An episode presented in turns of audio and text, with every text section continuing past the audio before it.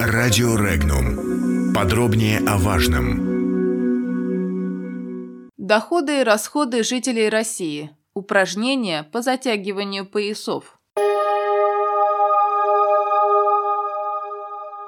В 2018 году в России сокращали свои расходы в целях экономии более 50% жителей страны. Об этом сообщает РБК со ссылкой на исследование о динамике рынка товаров повседневного спроса. Так, 64% жителей страны в четвертом квартале прошлого года сократили траты на развлечения и одежду. Траты жителей страны снизились и на другие категории товаров. Для оживления экономики России нужно одновременно со стимулированием спроса создать соответствующее предложение, так как в противном случае не будет ничего, кроме вывоза капитала за рубеж, считает экономист Михаил Хазин. Об этом он рассказал, комментируя новость о том, что жители России стали в 2018 году больше экономить на одежде, еде и развлечениях, и объясняя, как это могло бы отразиться на ситуации с внутренним совокупным спросом. Цитата. «В нашей стране ситуация в этом смысле сложная. Дело в том, что у нас значительная часть потребительской продукции, которая продается, импортная. Поэтому сокращение спроса влечет за собой падение ВВП, потому что падают доходы посредников. Но с точки зрения экономики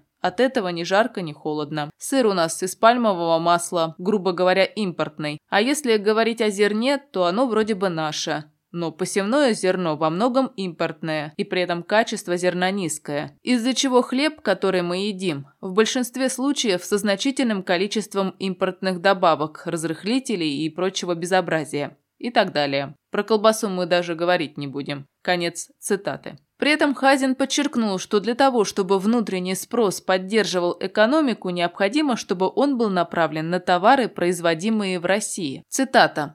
Но если вы через кредиты стимулируете покупки, скажем, бытовой техники, которая практически вся импортная, то ничего кроме вывоза капитала не будет, констатировал экономист. По его словам, нужно одновременно со стимулированием спроса создавать соответствующее предложение. Кроме того, по мнению Хазина, в России налоговая, финансовая и бюджетная системы целенаправленно выстроены так, чтобы не допустить создания внутренних резервов роста. Граждане России становятся беднее. Их реальные доходы падают вследствие крайне потребительского отношения государства к населению. С начала 2019 года сказались рост тарифов на ЖКХ, повышение НДС, скачки бензиновых цен. Так считает руководитель фракции «Справедливая Россия» в Барнаульской городской думе Оксана Молодых. Цитата. «Такая позиция, по сути, означает признание потребителя элементом экономики, который заплатит за все. Государственные мужи забывают, что на цену товара или услуги влияют государственные программы поддержки производств, лояльная к бизнесу тарифная и налоговая политика, международные нормы в сфере торговли, высота административных барьеров. Государство должно активнее вкладываться в экономику, а не тренировать граждан упражняться по затягиванию поясов. Напомним, в январе 2019 года реальные доходы граждан России оказались на 1,3% меньше по сравнению с аналогичным периодом 2018 года. Статистики также свидетельствуют, что это падение происходит шестой год подряд.